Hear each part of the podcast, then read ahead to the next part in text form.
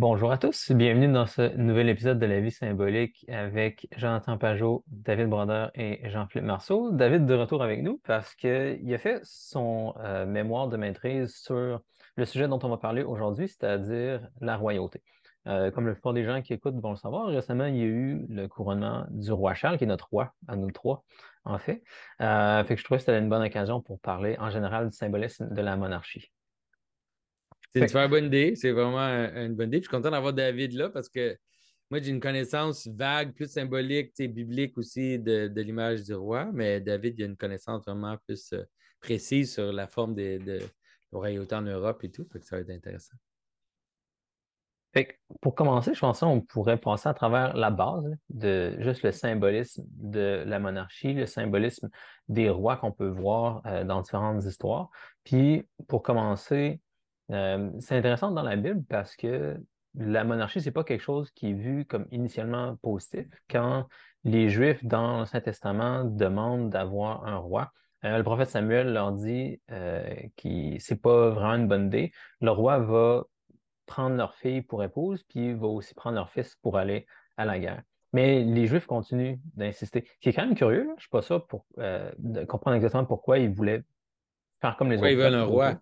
Ben, écoute, c'est en fait l'histoire de l'après-royauté en Israël est vraiment ambiguë dans la Bible. C'est-à-dire, il y a plusieurs témoignages, il y a plusieurs témoins où il y a plusieurs lignes qu'on peut suivre. Il y a la ligne dans le livre de Samuel où le prophète avertit Israël des conséquences d'avoir un roi.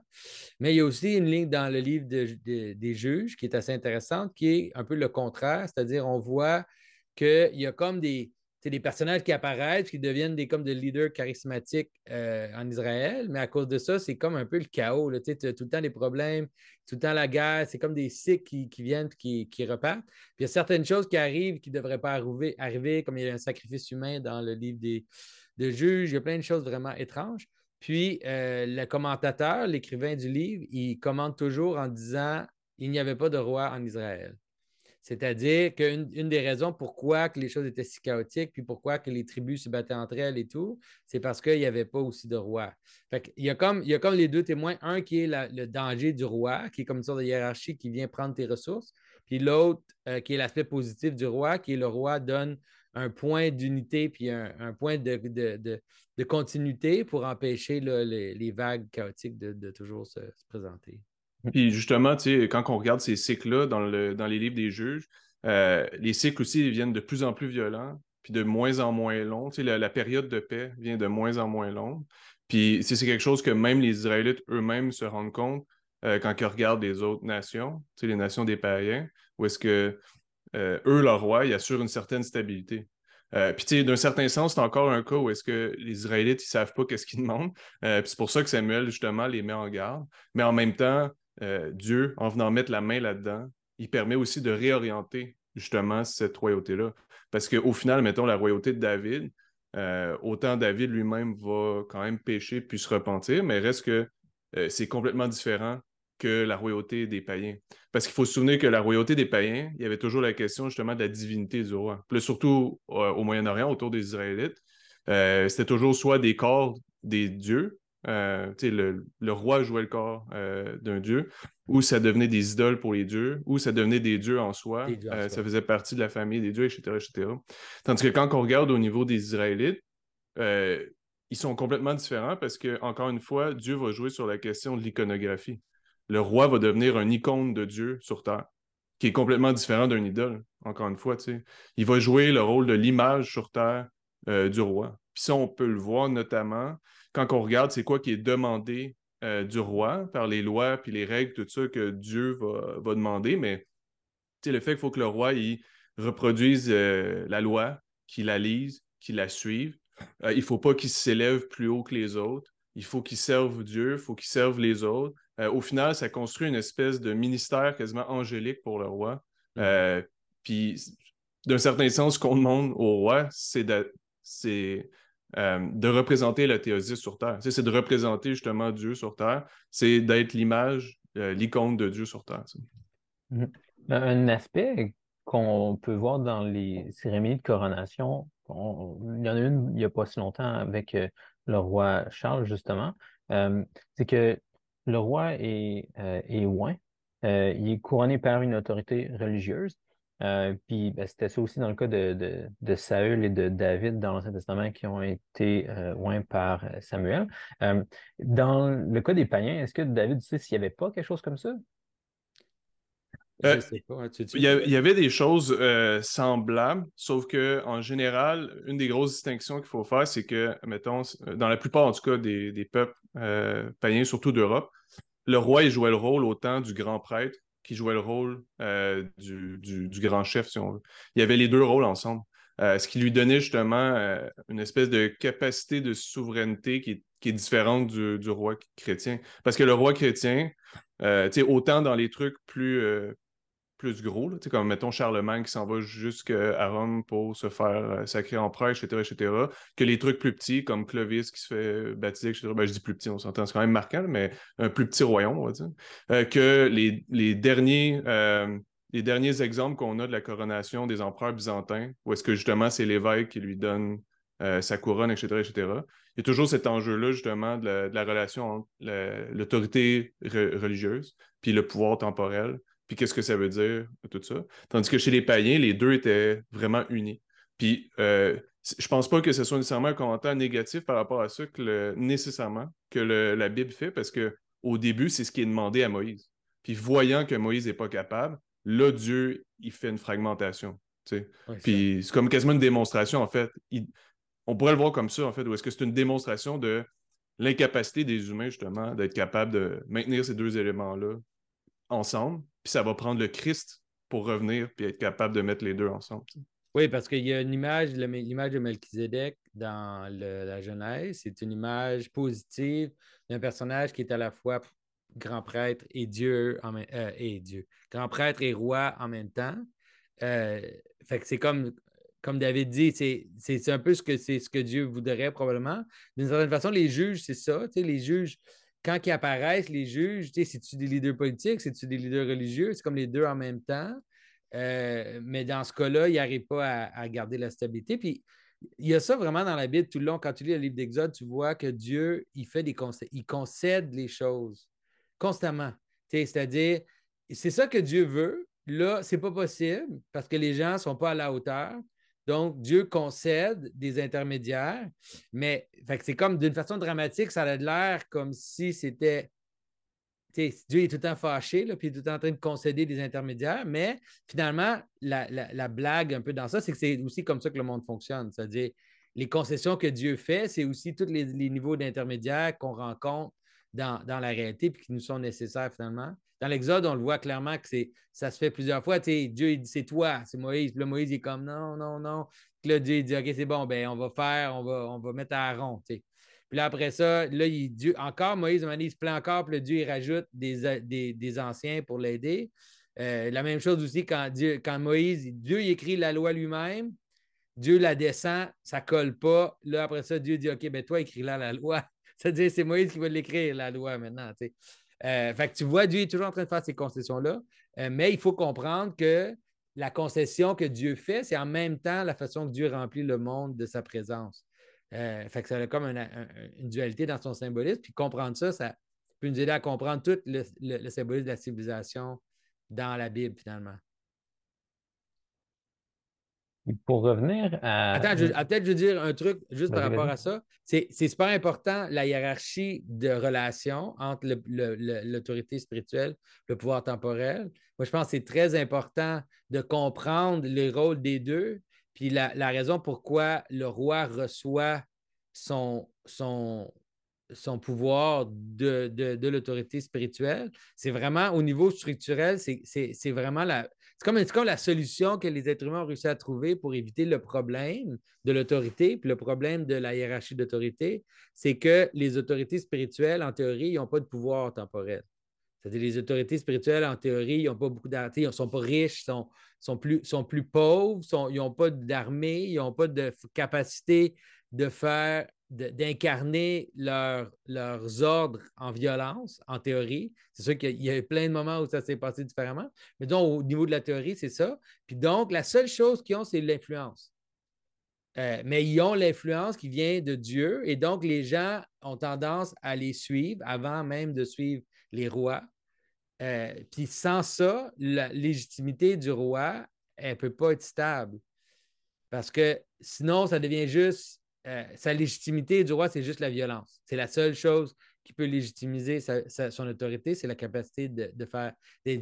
Mais avec la structure médiévale de la, de la, de, la relation entre l'autorité spirituelle et le pouvoir temporel, on a vraiment une sorte d'idéal de comment le monde devrait fonctionner. C'est-à-dire même dans ta vie à toi. C'est-à-dire, toi, ton pouvoir temporel devrait être soumis à, ton aspect spirituel. si tu fais ça, ben, les choses vont bien se, mettre en ligne, mais si tu fais le contraire, si tu soumets, disons, le côté euh, élevé spirituel, euh, euh, même intellectuel, aux besoins temporels, ben là, les choses vont commencer à, brasser. Oui, puis tu sais, si on va plus loin encore, ça va dans les deux sens aussi. Dans le sens où est-ce que d'un côté, on veut justement protéger on va dire, le pouvoir temporel euh, d'avoir trop d'autorité spirituelle, mais l'inverse est vrai aussi, parce qu'il y a des exemples dans l'histoire, autant en Occident qu'en Orient, où est-ce qu'il y a des évêques ou des ben cardinals ou des archevêques qui ont pris du pouvoir temporel. Puis c'est pas un gros spoiler, vous pouvez aller lire si vous voulez, mais ça s'est rarement bien ça fini. va pas bien. Ça, s'est rarement bien fini. Puis c'est des gens qui ont commis des actes de violence, etc., etc. Tu sais, ça, ça va avec, ça va dans les deux côtés. Puis pour rajouter à ça, d'ailleurs, quand on regarde, mettons, encore une fois, le couronnement euh, byzantin ou quoi que ce soit, c'est très clair dans le symbolisme, sans rentrer dans le détail, c'est très clair dans le symbolisme où est-ce que l'empereur, quand il est consacré empereur, puis qu'il reçoit sa, couronne, etc., etc., c'est à l'intérieur de l'Église, euh, pas physique, mais dans le sens, c'est un ministère de l'Église. C'est un ministère, comme il y a des diacres, comme il y a des prêtres, comme il y a des chantres, comme il y a des lecteurs, comme il y a des évêques, il y a l'empereur. Puis ça fait partie, en théorie, c'est ça le rôle justement du roi, comme le roi de l'Ancien Testament aussi faisait partie de toute cette hiérarchie-là que euh, Dieu avait instituée sur terre. Tu sais, c'est pas comme si Dieu il disait, mettons, à David, OK, euh, tu vas aller faire juste tes trucs de roi là, pas besoin de lire la, Torah, pas besoin d'aller au temple, pas besoin de rien. Tu es juste un servant civil. Non, c'est pas ça. Il, ça fait toute partie du même bagage c'est logique dans ce cas-là que ce soit l'évêque ou, mettons, en Occident, le pape qui donnait justement la couronne parce que l'évêque, c'est le représentant du Christ sur terre. C'est lui qui peut faire ça. Oui, puis d'ailleurs, dans l'histoire de l'Occident, c'est vraiment fascinant de voir le conflit entre euh, l'autorité euh, spirituelle et le pouvoir temporel. Euh, puis il se fait des deux côtés, comme David a suggéré, c'est-à-dire d'un côté, le pape, à cause de sa situation, se retrouve souvent à devenir un leader politique avec une armée, avec des soldats euh, qui, qui, a une capacité d'attaquer, puis d'imposer son pouvoir par la force. Puis de l'autre, côté, tu as les empereurs, surtout l'empereur, euh, romain.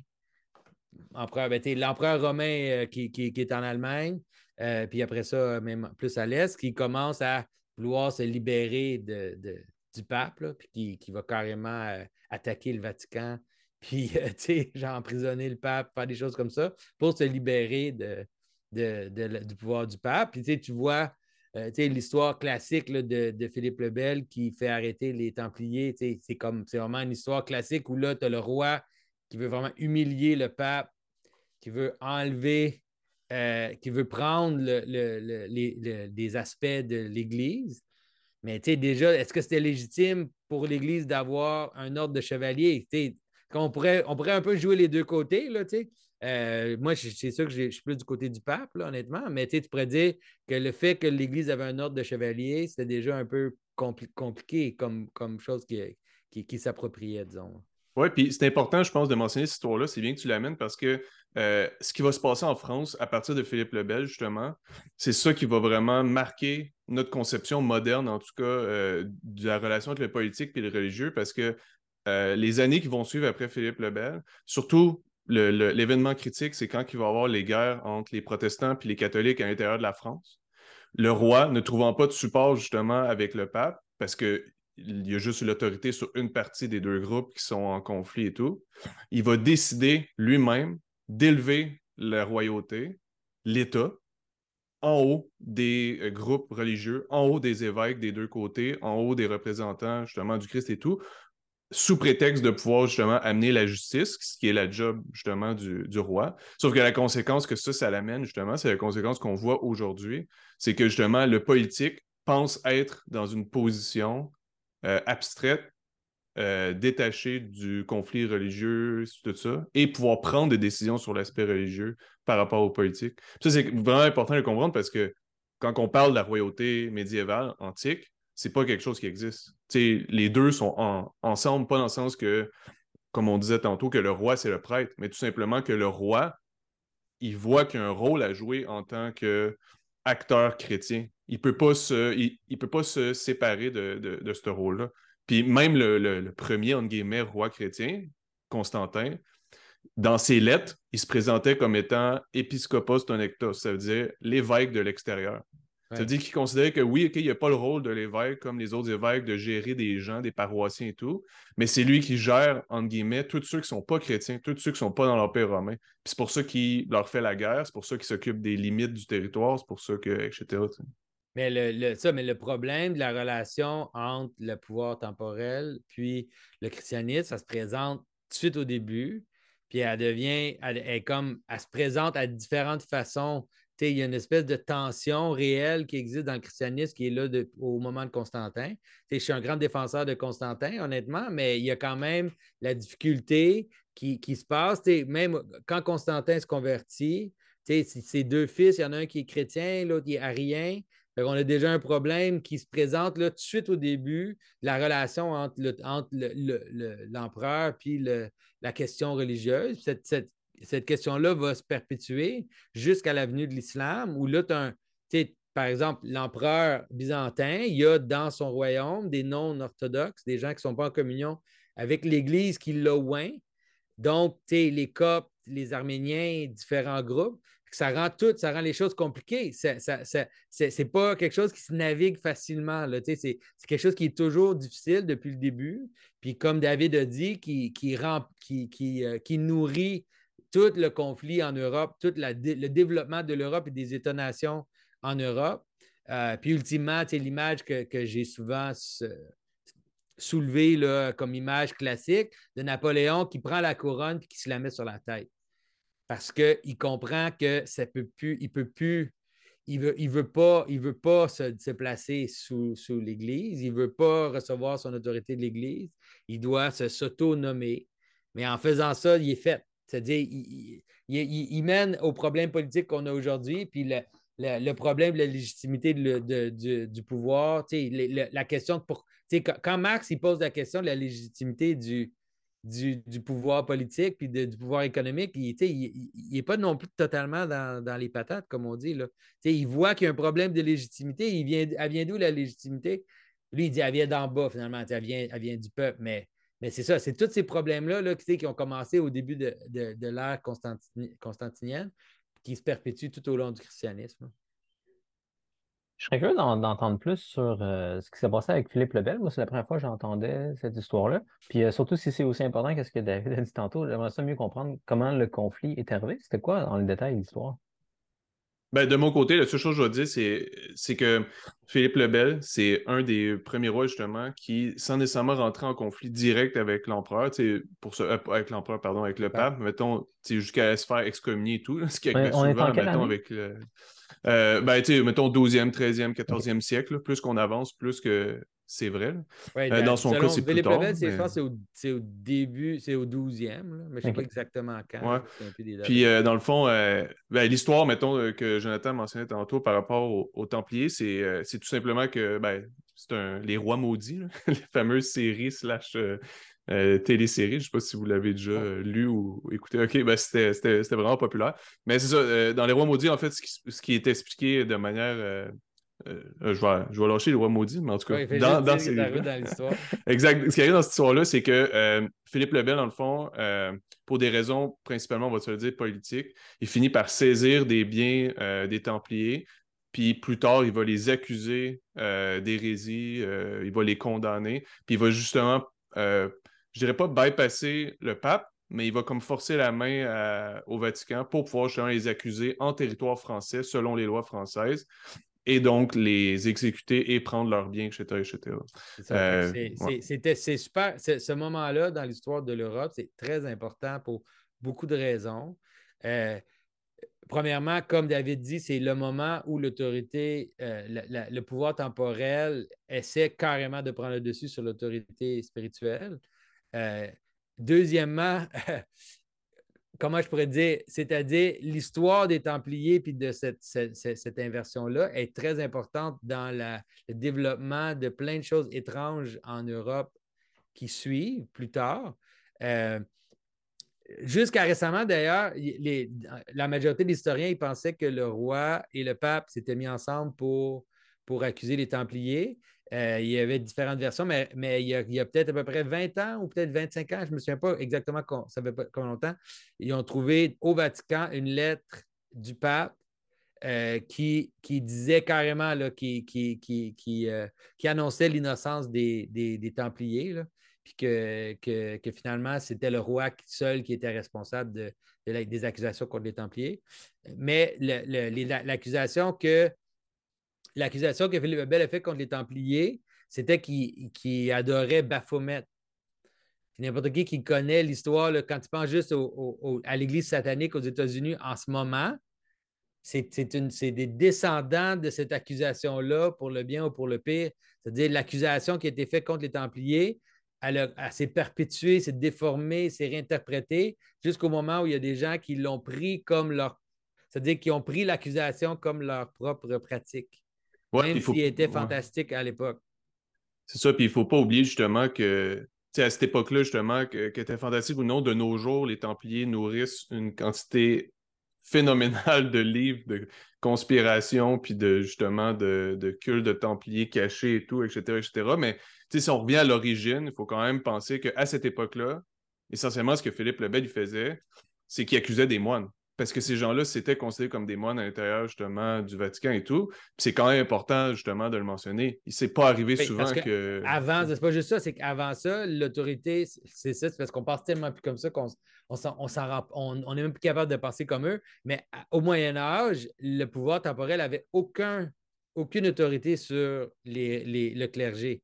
C'est-à-dire que si un clergé était euh, coupable d'avoir fait quelque chose, il était accusé dans les cours de l'Église.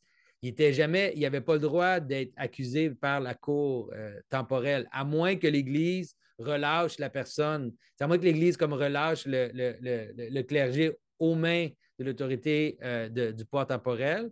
il y avait carrément deux systèmes de cours, un pour les gens normaux, puis un pour les gens qui étaient dans l'Église le fait que Philippe Lebel prenne, il par lui-même décide d'accuser des gens de l'Église puis de les mettre en, euh, de les mettre en prison, puis même d'en tuer, il y en a, en a tué plusieurs. C'était comme vraiment du jamais vu. Puis, puis, pour dire comment ça allait changer notre façon de penser, là, aujourd'hui, on entend ça, l'idée qu'il y aurait des cours ecclésiales, puis il y aurait des cours civiles, puis l'idée que la cour civile ne serait pas plus haute que la cour ecclésiale, pour nous, c'est totalement aberrant.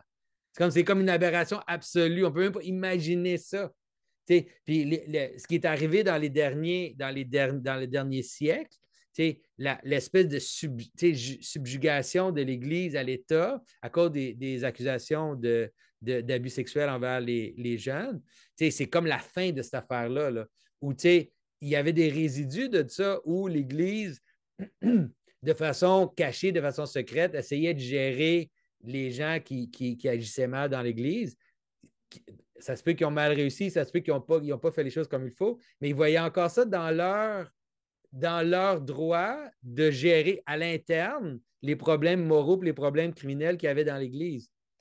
Mais on ne pense plus tellement plus comme ça que pour nous, c'est comme ben non, il faut tout de suite que tu appelles la police. Puis à la limite, je ne dis pas que ce n'est pas ça qu'il faut faire, il faut peut-être faire ça, mais c'est pour montrer le, changement massif de façon de penser qu'on a par rapport aux gens du Moyen Âge.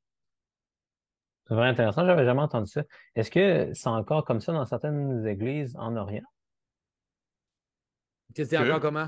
Ben, euh, c'est-à-dire que, ouais, qu'il y a des cours différentes. Ben, c'est sûr qu'il y a des cours ecclésiales encore en, Orient, mais je pense, je pense pas que c'est pour des choses criminelles, parce qu'en Orient, mm-hmm. il y a le problème de l'islam.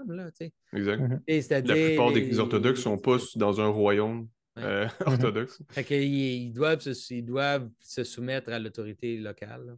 Mm-hmm. OK, OK. Sinon, une autre, question que j'avais sur, euh, surtout en Orient, si un roi ou l'empereur était couronné quelque part, Euh, est-ce que il y avait un évêque en particulier qui devait moindre le. Ben, dans le cas de l'empereur, je que c'était à Constantinople, mais, mais ailleurs, s'il y avait un autre roi plus local, c'était. Je sais pas comment son évêque, j'imagine. Il y a les deux. Moi, ce que j'ai pu voir, c'est qu'il y a les deux. Des fois, ils vont aller à Constantinople pour recevoir quelque chose de l'empereur et en même temps, ça va être fait par, mettons, à Constantinople. Mais sinon, à d'autres moments, c'était local. Parce que, par exemple, les tsars euh, en Russie, euh, jusqu'au dernier tsar, là, une centaine d'années, euh, c'était directement en Russie là, que c'était fait. Là. il n'allait pas, à Constantinople. Il n'allait pas, à Constantinople. C'était juste le patriarche de Moscou. Exact. Ah, c'est bon. J'aimerais ça parler un petit peu de pourquoi la monarchie, ça peut unifier un peuple. Euh, ça peut être être simple à comprendre pour des gens qui suivent depuis un petit bout, mais je pense que ça vaut quand même la peine d'en parler un petit peu dans un épisode sur le symbolisme de la monarchie. Mais comment ça se fait que le roi, c'est quelque chose qui va unifier un peuple? C'est super important d'essayer de saisir ça aujourd'hui parce que les euh, probablement parce que c'est tellement difficile pour les gens de comprendre cette affaire-là. C'est-à-dire que la, difficulté qu'on a dans un pays ou dans un royaume ou dans n'importe quel euh, n'importe quel groupe de gens qui s'unissent ensemble, c'est qu'à l'intérieur de ça, tu as des différences. Tu as des différents clans, tu as des différentes tribus. Euh, puis des fois, tu as carrément les différentes nations, au sens de, langue, de, tout ça, qui coexistent dans un même terrain, dans un même endroit. Puis ça, c'est vraiment difficile. Puis tu peux le voir parce que chacun de ces groupes-là, ils ont, ils ont leurs euh, intérêts, puis là, ils vont se battre pour leurs intérêts. on le voit, ce qui se passe d'ailleurs, vu que le roi en Angleterre, il n'a pas grand pouvoir, on voit qu'en ce moment, le pouvoir politique en Angleterre est en train d'être subjugué par des musulmans. Il est en train d'être pris carrément. C'est-à-dire, le, maire de Londres, il y a comme plein de politiciens euh, qui sont. Qui sont, qui sont c'est parce que tu as des gens qui c'est normal, totalement normal, qui ont leurs intérêts, puis ils votent pour leurs intérêts. Comme nous au Québec, on vote bloc, on votait bloc, on votait Parti québécois, on votait pas pour des, causes politiques au sens large, on votait pour nos intérêts. Mais ça, ça cause un problème parce que là, tu as, une unité fragmentée où tu as des gens qui se battent entre eux pour le pouvoir. L'idée de la royauté, c'est d'avoir une sorte de, de, groupe qui est à part, puis une personne qui est à part, puis cette personne-là, en général, elle n'est pas issue seulement d'un des clans. C'est pour ça, tu sais, quand on voit, tu sais, un bon mariage, on voit ça dans les histoires, comme il faut qu'il marie tel prince ou tel truc. Puis là, on se demande, qu'est-ce que ça change? Pourquoi? Pourquoi? Pourquoi que, que, que, que tu qu'est-ce que ça change qu'il marie telle ou telle personne? Mais c'est ça, c'est que dans la personne du roi, les identités viennent se joindre finalement. Si le roi est issu de deux tribus ensemble, ben, tu peux comprendre que lui, ses intérêts, ils ne seront pas seront pas totalement polarisés par un côté de la, de la, de, la question.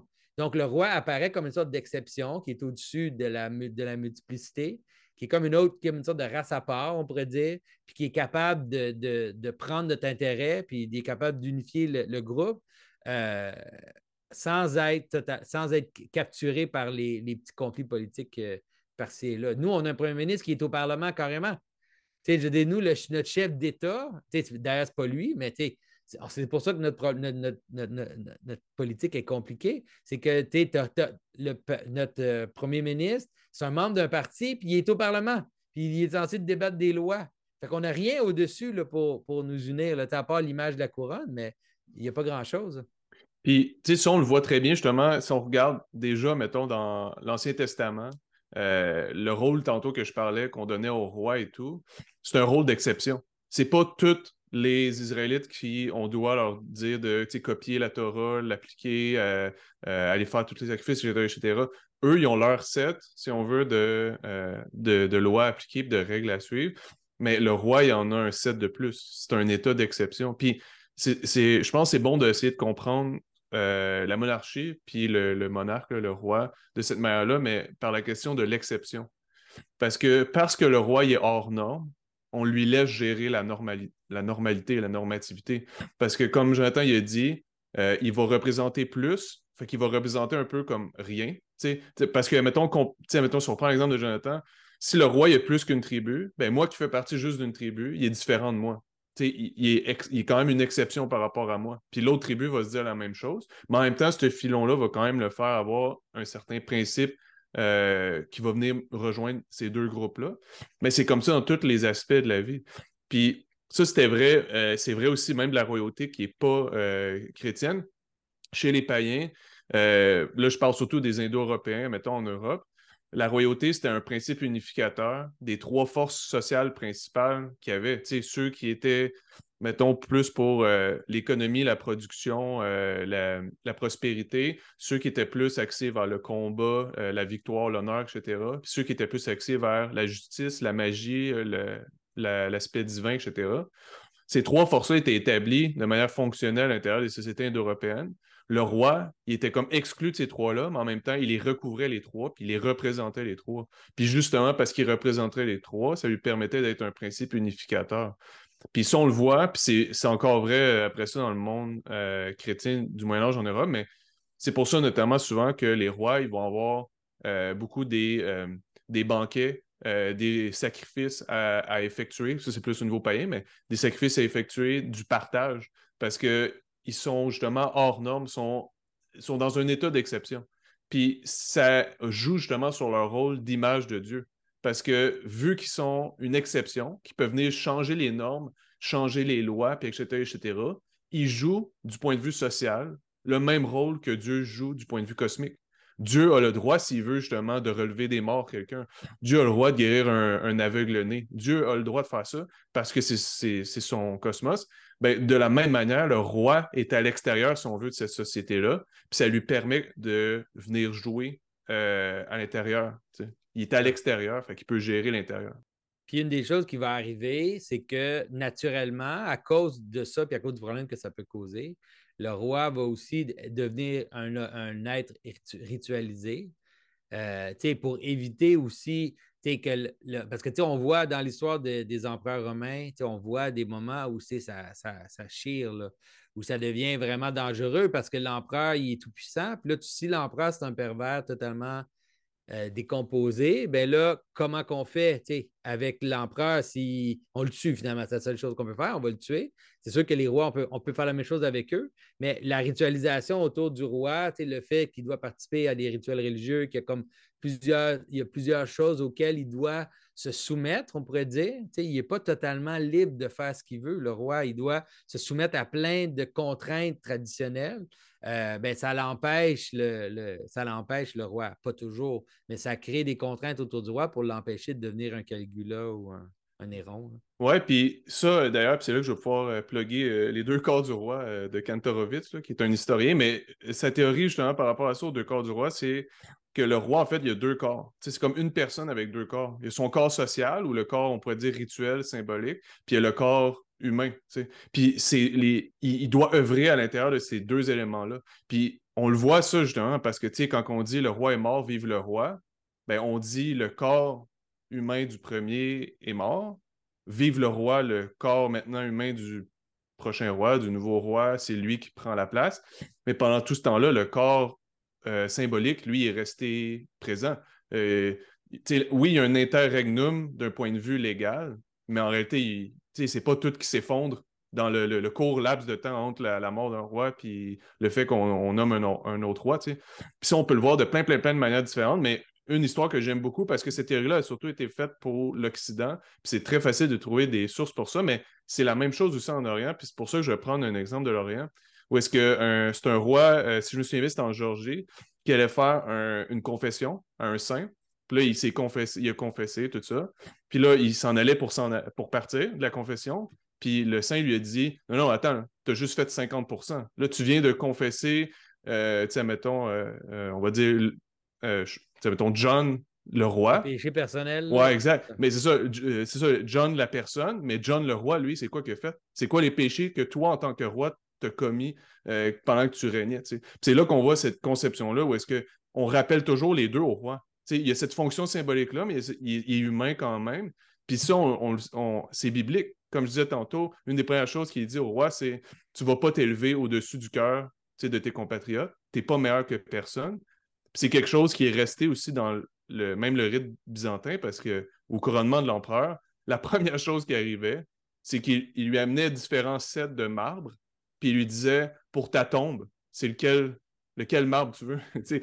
comment tu veux qu'elle ressemble ta tombe? Puis c'est direct en, en, en, ligne droite avec la, memento mori, de toujours se rappeler sa mort et tout. Euh, c'est très intéressant. Puis ça, tu peux le voir que de cette façon, c'est vraiment encore une image de la réalité, comme on dit souvent, qu'au niveau fractal, c'est une chose qui, que chaque personne pourrait se poser aussi comme question. C'est-à-dire, on a tous un corps social, on a tous des responsabilités, soit qu'on est les pères de famille, soit qu'on s'occupe d'une équipe, ou soit qu'on qu'on a comme de l'influence sur les gens autour de nous, puis on a aussi notre corps vraiment individuel. Euh, puis tout le monde a un plus bas niveau, on peut comprendre l'image de comment qu'une personne agit aussi comme une sorte de principauté, un, petit, un petit prince, on pourrait dire, dans le monde. Euh, mais quand on regarde le roi, ben là, on peut voir, comme, David a dit, l'idée de le roi est mort, vive le roi, c'est vraiment une belle image de comprendre comment une principauté fonctionne. Comment, comment que le, monde symbolique fonctionne en réalité, qui est que le monde symbolique, il a besoin d'un corps pour se manifester, mais le corps peut changer. C'est-à-dire le corps peut, euh, le corps est constamment en train de se transformer, mais le principe, il, se maintient, puis il réussit à, ressaisir des corps constamment dans son, dans, son, dans son pattern, dans sa structure. Oui, puis l'exemple que tu donnes justement là, de tout le monde a ça dans sa vie, on a tous plusieurs corps, mais c'est valide encore aujourd'hui dans le sens où est-ce que dans l'Ancien Testament, c'est très clair justement que ceux qui ont plus de responsabilités, qui ont un corps social plus grand, vont être jugés plus durement. Hmm. Puis c'est pas parce qu'on n'est plus des chrétiens que c'est plus vrai. Nos, nos, leaders ben mondiaux, s'ils ne prennent pas leurs responsabilités à cœur, d'amener le royaume de Dieu, etc., etc., ils vont être jugés ô combien plus sévèrement. Parce que déjà dans l'Ancien Testament, les rois païens sont jugés comme selon la même loi parce qu'il y avait une job à faire puis ils ne l'ont pas fait. C'est assez intéressant aussi de voir comment que encore aujourd'hui, euh, de moins en moins malheureusement, mais je pense qu'il y a encore des résidus de ça, où on voit un lien étroit entre la vie personnelle de, notre chef quelconque, puis sa capacité d'être le chef. C'est-à-dire qu'on fait des analogies immédiates entre, disons, la, disons si tu aurais un, président qui a vraiment des, conflits familiaux énormes, que pendant qu'il est président, il, se divorce ou des choses comme ça, bien, on sait que ça va affecter ça, si on apprend qu'il a trompé sa femme, toutes ces choses-là, que ça va affecter son, son euh, sa carrière politique. Euh, mais ça, ça, montre jusqu'à quel point c'est intuitif pour nous de faire l'analogie, de, de, faire un, niveau plus haut, de, regarder le particulier, puis de, de regarder son, plus, son corps social comme une extension, microcosme, macrocosme de, de, son, de, son activité. Oui, et puis le corps symbolique justement du roi, c'est celui d'être l'image de Dieu. ça revient à ce qu'on disait tantôt, c'est d'être l'exception qui permet de gérer et tout. Puis on le voit même euh, dans l'Ancien Testament, comme je dis, on l'a vu, mais on le voit même dans les dialogues qu'ils ont quand que David, par exemple, euh, il y a euh, un, de ses soldats qui voit Saul mourir, puis qu'il rapporte la nouvelle à David en disant que c'est lui qui l'a tué parce qu'il s'attend à avoir une récompense, la première chose que David fait, c'est qu'il tue sur place. Il l'assassine, puis il est fâché parce que, justement, dans cette histoire-là, pensant que, justement, le gars, c'est lui qui avait tué Saul, il se disait qu'on n'avait pas le droit de tuer l'image de Dieu. On peut pas tuer l'image de Dieu. Il comprend aussi que si, si quelqu'un se, glorifie de tuer Saül, il y a quelqu'un qui va glorifie de le tuer lui. Oh, exact, c'est ça. Il est très risé, il sait très bien mhm. que le principe de royauté, c'est ça, ça c'est l'histoire de David qui est tellement géniale, c'est qu'il comprend qu'il ne peut pas, c'est bien structuré, ça veut dire je ne peux pas tuer le serviteur de Dieu, mais il y a un aspect un peu plus euh, real politique là-dedans, là, qui est qu'il sait que s'il tue le roi, c'est un peu l'idée, je ne sais pas si tu vois ça dans des films des fois, là, que si tu veux devenir le boss de la mafia, il ne faut pas que tu tues le boss de la mafia, qu'il faut que ce soit quelqu'un d'autre qui le tue, que c'est toi, tu tues le le chef de, la famille, ben, que tu ne seras jamais le, chef toi-même parce qu'ils savent que c'est comme ça crée un genre de cycle de, de, violence. Là, oui. Puis on le voit ça dans la Révolution française. À partir du moment qu'ils ont commencé à couper les têtes, la machine ne s'est jamais arrêtée. C'est ceux qui les premiers à avoir coupé des têtes. Euh, six mois après, c'était eux qui étaient sur le bio aussi. Puis ça va aussi en lien avec ce que tu disais avec euh, Napoléon. Napoléon, en se mettant lui-même la couronne sur la tête, une des plus grosses erreurs qu'il faisait, c'est qu'après ça, n'importe qui comprenait que c'est un humain qui s'est mis une couronne sur la tête. Tout le monde peut faire ça. Il fallait juste que tuer Napoléon ou attendre qu'il s'en aille ou quoi que ce soit, puis le prochain allait pouvoir se remettre une couronne.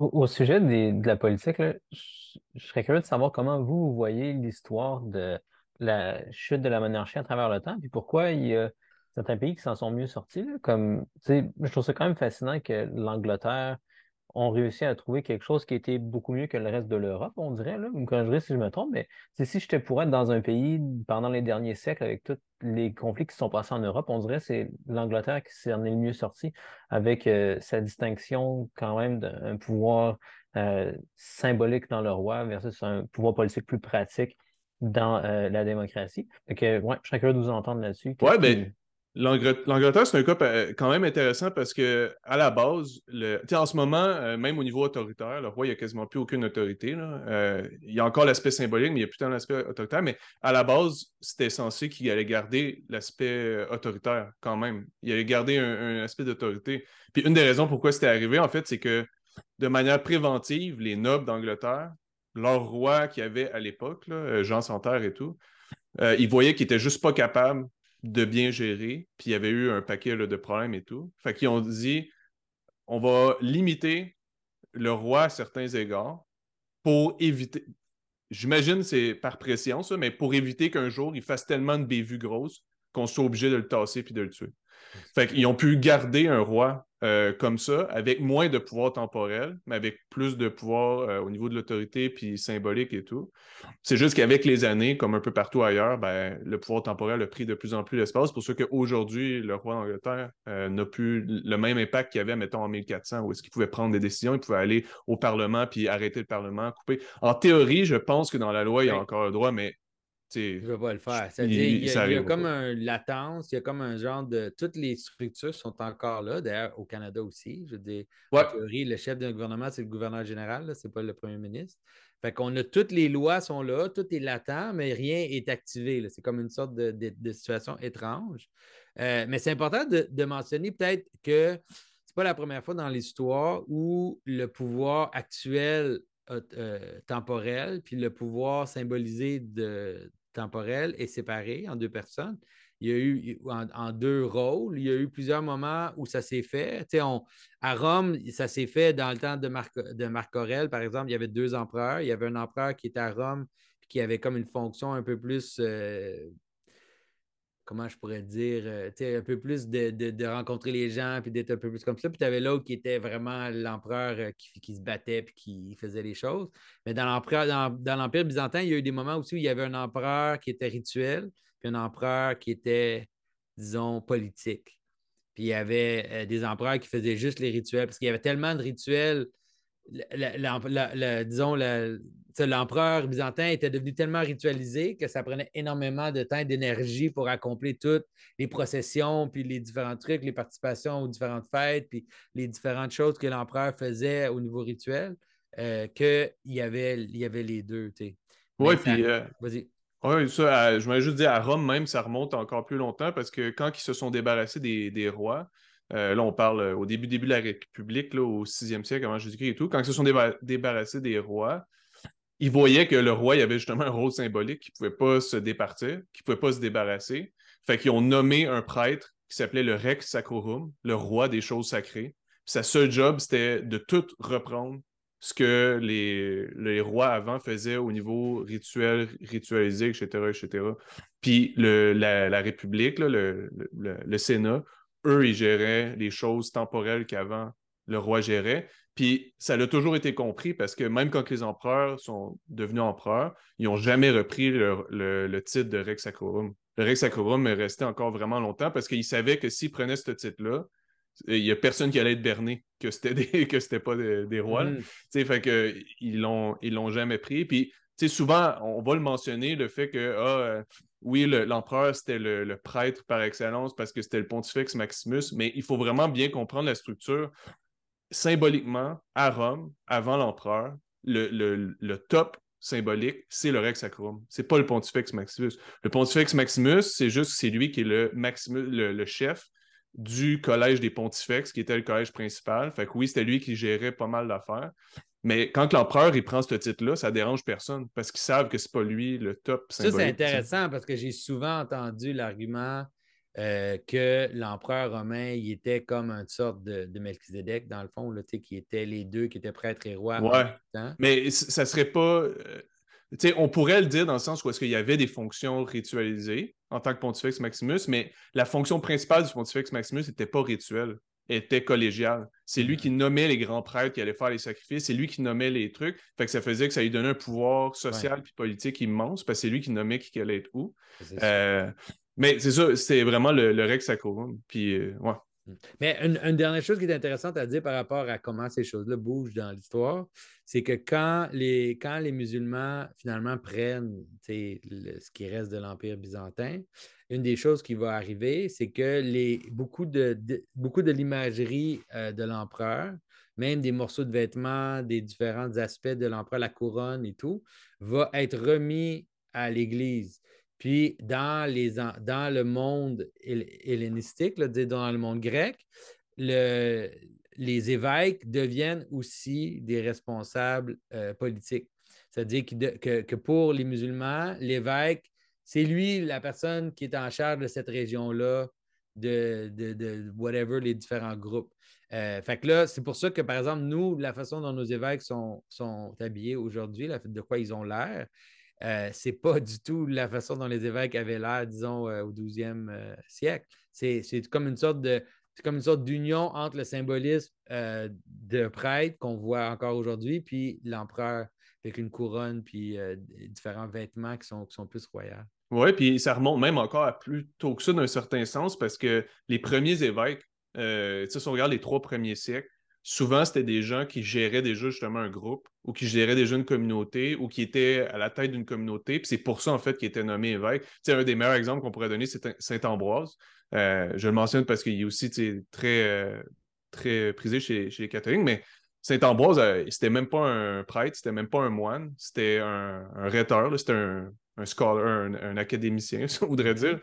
Mais les gens, ils l'aimaient tellement que justement, quand leur évêque est mort, tout le monde s'est mis à chanter son nom. Puis il voulait pas, mais il a été forcé par la population parce que c'était déjà lui qui était en charge de la communauté, puis etc., etc. Fait qu'il avait déjà le rôle, justement, de gérer sa communauté. Fait que c'est lui qui est devenu évêque, tu sais. Ça... Il... y avait comme déjà ce corps-là, tu sais, pour reparler des corps qu'on disait tantôt. Mhm. Hmm. Ah, je trouvais ça fascinant que tu dises que c'est avec les musulmans que le rôle, disons, que l'aspect de l'autorité temporelle a été attribué aux autorités euh, spirituelles. Euh, parce qu'il y, a ça aussi dans l'islam elle-même. Pourtant que je cherche, il n'y a pas de distinction entre le pouvoir religieux et le pouvoir politique. C'est exactement la même chose. Euh, oui, c'est ça. C'est pour ça que pour eux, c'était naturel d'agir comme ça, parce que pour eux, il n'y a, pas, a pas la distinction qui existe dans, le christianisme. Il, y a, comme un système d'équilibre entre les deux forces. Il y a, c'est, pas ça. Probablement qu'en pratique, c'est des choses qui arrivent.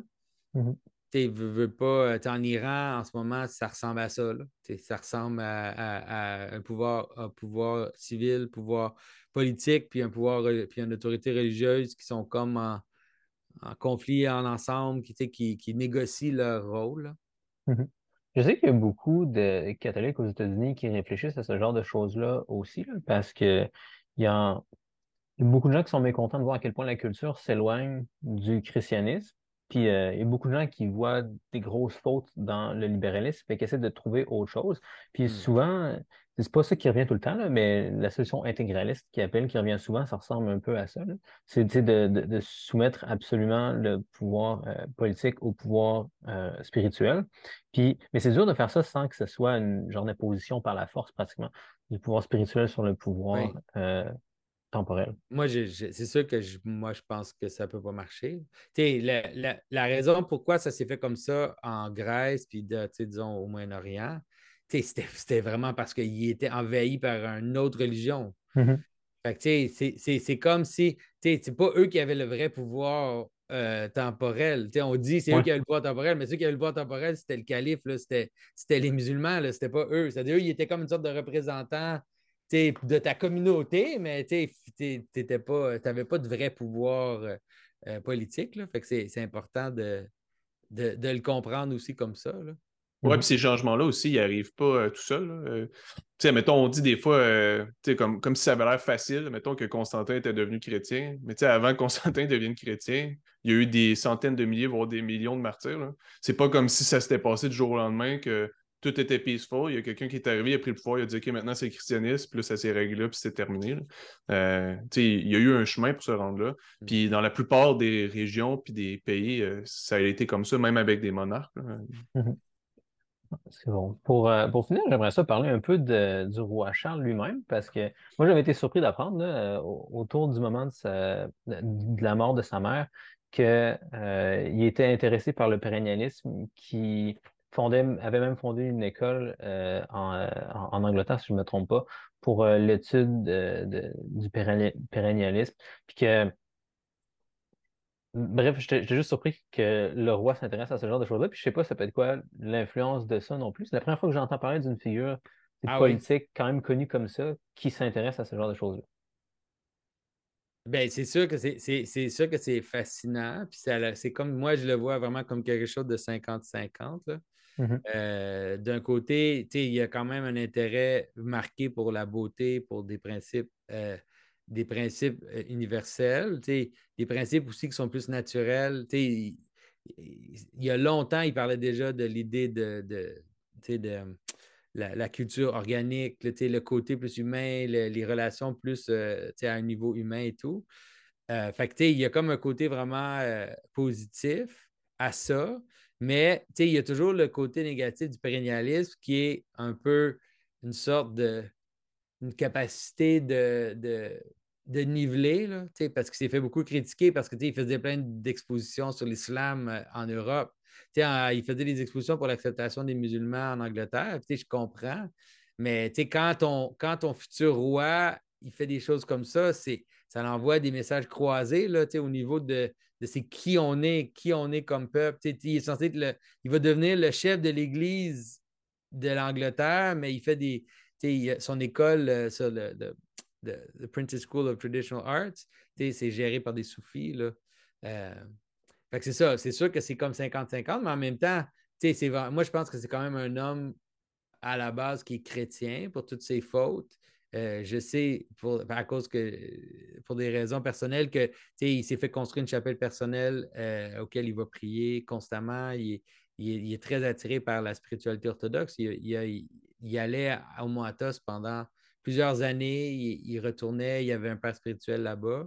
Aiden euh, Hart aussi, je pense qu'il a fait de quoi pour, ben, pour la coronation. Hein, Aiden Hart, il a fait l'écran quand, quand, quand euh, il se faisait oindre, il y a comme un écran qui est installé autour de lui, puis c'est Aiden Hart, l'artiste liturgique euh, orthodoxe, qui était ami avec le, roi. Mm-hmm. Puis il y, avait des, euh, il y avait des chants orthodoxes aussi à un certain moment pendant la. Oui, oui, c'est ça. Il y, avait, il y avait Capella Romana qui ont fait un chant grec pendant la. Ben, il faut se rappeler que le, père du prince Charles, du roi Charles, c'était un, grec qui était né orthodoxe, mais qui s'est converti à l'église anglicane euh, pour marier la, reine. Euh, fait que ça, c'est important de comprendre que lui, il voit quand même son héritage de ce côté-là. Mais, mais j'ai l'impression que ça pourrait être, c'est comme 50-50, comme je dis. Le fait qu'il est intéressé à des principes universels puis à, l'idée d'une sorte de d'une relation fractale dans la, dans la réalité au niveau des structures, c'est vraiment intéressant. Mais il est comme un des fondateurs du Forum économique mondial. Il était là tout de suite au début. Fait qu'en même temps, il y a comme aussi le danger d'une sorte de globalisme là, euh, pas super intéressant. Hein. C'est le danger justement du pérennialisme en ben général, cet aspect-là d'universalisme. Puis c'est comme logique justement dans la pensée d'un monarque moderne ou même juste d'un, on va dire, d'un leader moderne politique. Parce que, comme on a dit tantôt, l'État se voit justement comme s'il était abstrait à l'extérieur de pouvant gérer tout le reste. Fait que pour quelqu'un qui est religieux, par exemple, comme le roi Charles, ben, ça fait, c'est logique de dire qu'il est pérennialiste. Parce que comme ça, il dit Ouais, moi je suis religieux, fait que je veux pas dire qu'on est à l'extérieur de la religion. Fait que je vais prendre la position du pérennialiste qui dit que toutes les religions ont, ont une origine commune, etc., etc. Moi, je suis là, je le dirais pas, mais moi, je. Ouais, exact. C'est toujours, les pérennialistes, c'est toujours la même affaire. Veux, pas, il y a toujours une sorte d'arrogance de se placer au-dessus des religions sans le dire. C'est comme. It's all good. Ça m'énerve. Ah c'est bon. Cool, parfait. Ben, ça, ça fait le tour de ce que je voulais discuter aujourd'hui sur la monarchie. S'il y a quelque chose d'autre que vous voulez dire, les gars, par exemple, allez-y. Euh, ben, la seule chose que peut-être je mentionnerai rapidement, en fait, c'est que si après ça, on regarde les rois euh, dans la littérature, le fantasy, le roi Arthur, euh, Aragorn, etc., je pense qu'il y aurait tout un autre bagage de choses à dire parce que ça parle beaucoup justement de notre représentation du rôle du roi. Puis souvent, le rôle du roi dans ces œuvres-là, il est très christique. je vais laisser ça comme genre de teaser. Sais on va faire un deuxième, deuxième épisode sur la royauté, mais le roi est souvent christique. Puis je pense que ça va en ligne directe avec ce qu'on mentionnait plus tôt, que le rôle du roi sur Terre, c'est d'être l'image justement de, Dieu. Fait que ça peut être une peu à pour les gens qui lisent ce genre de trucs-là ou qui regardent ce genre de trucs-là. Mm-hmm. Oui, parfait. C'est bon. Ben, merci beaucoup, Jonathan, David. Puis merci à tout le monde d'avoir été là. On se reverra dans le prochain. Merci. Alors, tout le monde, je veux aussi vous annoncer que le site du monde symbolique en français, il est il est là. Alors, pour accéder, il faut aller dans le site en anglais, dans contenu, content. Puis là, il y a une section français. Cliquez sur français, vous entrez dans le site français. Et puis là, on met tous les podcasts enregistrés ici, mais aussi, on a commencé à avoir des articles. Le premier article euh, écrit par David qui est avec nous. Alors, peut-être David peut nous dire un peu c'est quoi le contenu de son premier article. Oui, mais en fait, d'un certain sens, c'est en lien avec ce qu'on va parler aujourd'hui, mais c'est, je regarde euh, du point de vue justement de la symbolisation du monde, puis euh, de l'établissement d'un cosmos par une communauté. Qu'est-ce que ça veut dire d'établir euh, une croix sur un lieu ou quoi que ce soit? Puis je prends le cas de figure justement de la croix de Gaspé que Jean Cartier avait installée quand il est venu en Amérique du Nord au nom du roi de France, justement.